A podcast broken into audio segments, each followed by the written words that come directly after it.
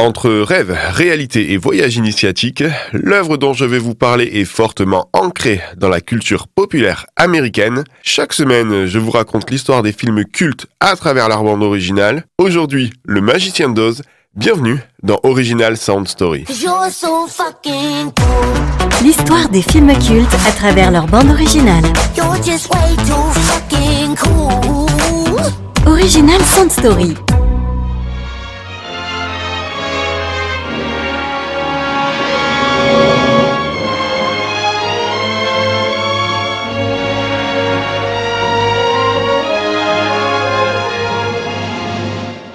21 décembre 1937.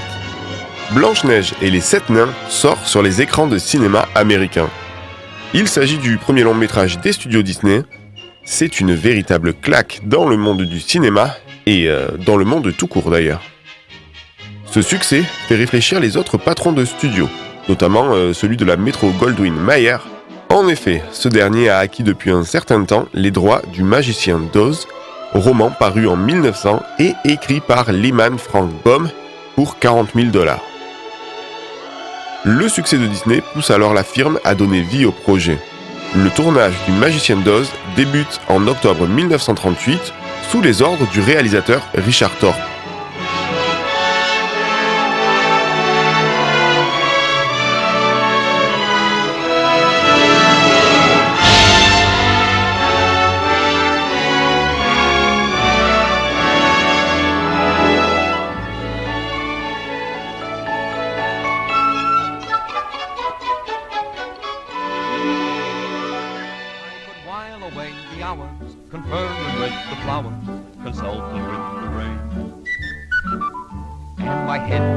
Scratching while my thoughts were busy hatching if I only had a brain. I'd unravel every riddle for any individual in trouble or in pain. With the thoughts you'd be thinking you could be another Lincoln if you only had a brain. Dorothy, une jeune orpheline, jouée par euh, Judy Garland, vit chez son oncle et sa tante dans une ferme du Kansas. Lors d'une violente tornade, elle se retrouve transportée au royaume magique des Munchkins. Désirant retrouver son chien, euh, Dorothy devra s'emparer des chaussures rouges d'une mauvaise fée afin d'aller voir le magicien d'Oz dans son palais d'émeraude.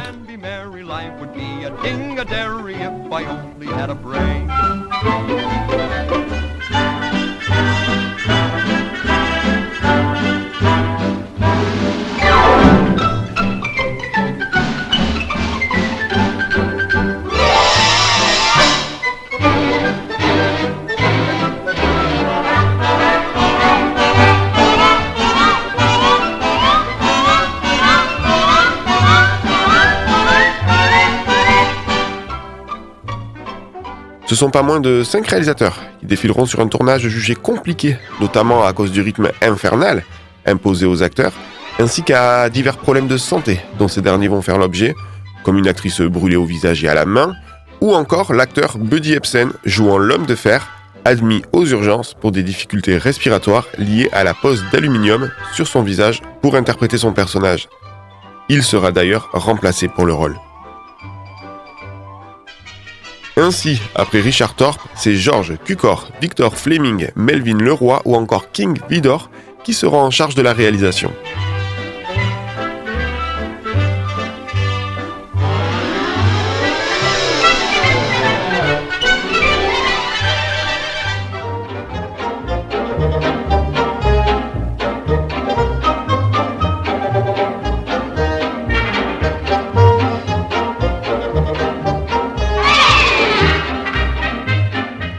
Un lien très fort entre le magicien d'Oz et le film Autant en emporte le vent existe.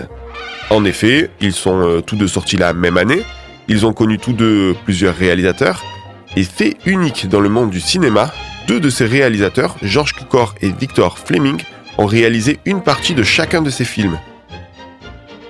Il existe plusieurs différences entre l'œuvre initiale, le roman donc, et le film. La plupart sont mineures, la plus significative concerne surtout les chaussures de Dorothy, argentées dans le roman. Dans le long métrage, elles sont faites de rubis. Il s'agit surtout ici d'une manière détournée hein, pour les rendre de couleur rouge, afin d'exploiter au mieux et de mettre en valeur la nouvelle technologie de l'époque, le Technicolor.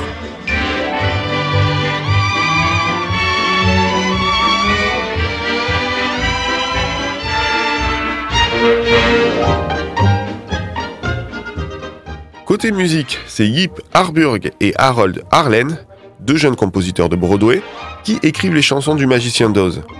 Pas moins de 10 scènes musicales sont présentes dans le long métrage. Over the Rainbow est l'une des dernières à être écrite. C'est en se rendant au théâtre avec sa femme que Harold Harlen composera la mélodie. Sur le chemin, euh, il demandera tout simplement à son épouse euh, qui conduit de s'arrêter. Il se mettra à écrire les paroles sur un petit bloc-notes. Over the Rainbow sera un temps coupé au montage, certaines personnes de la production estimant que ce passage musical ralentit le rythme du film. Elle sera finalement réintégrée et deviendra la chanson la plus iconique de l'œuvre.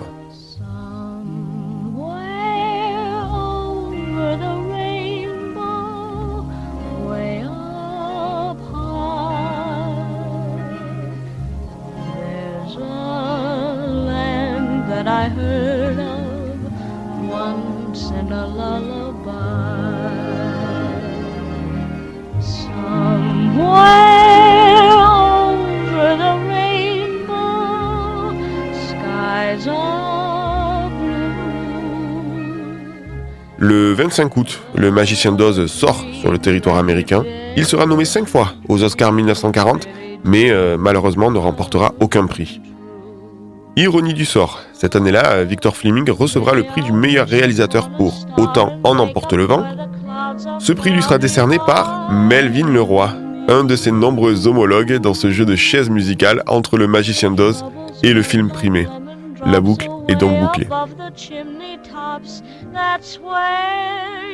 Je vous remercie d'avoir écouté cet épisode et je vous donne rendez-vous prochainement pour une nouvelle Original Sound Story. Salut